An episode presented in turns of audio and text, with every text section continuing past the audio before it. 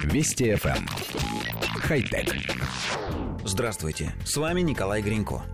Ученые из Хуаджунского научно-технологического университета разработали моторизированный рюкзак, который снижает нагрузку на человека при ходьбе. При каждом шаге тело человека совершает и вертикальные колебания. Рюкзак при этом получает вертикальные ускорения, поэтому реальная нагрузка на тело складывается не только из веса рюкзака, но и инерционной составляющей. Чтобы уменьшить нагрузку, китайские инженеры смастерили активный рюкзак, который практически полностью устраняет инерционную составляющую силы. Рюкзак состоит из двух частей.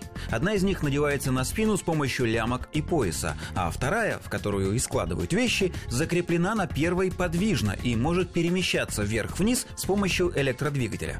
Во время ходьбы система анализирует нагрузку и смещает части друг относительно друга, компенсируя вертикальное ускорение. Испытания показали, что при одинаковой массе груза с активным рюкзаком человек тратит на 11% меньше энергии, чем с обычным. Коллектив редакции нашей программы иногда вынужден совершать короткие пробежки с городским рюкзаком за плечами, например, опаздывая на общественный транспорт. Короткие, потому что бегать с рюкзаком очень неудобно, он подпрыгивает на спине, бьется и мешает. Китайская разработка решает эту проблему. Она способна подниматься и опускаться относительно спины, поэтому при беге рюкзак все время остается на одном и том же расстоянии от земли. То же самое происходит и при ходьбе, только с меньшей амплитудой. Грубо говоря, рюкзак оборудовали активной подвеской, нейтрализующей вертикальные колебания. На первый взгляд идея кажется стоящей, но мы все-таки считаем, что китайские инженеры изобрели вещь, которой никто не будет пользоваться.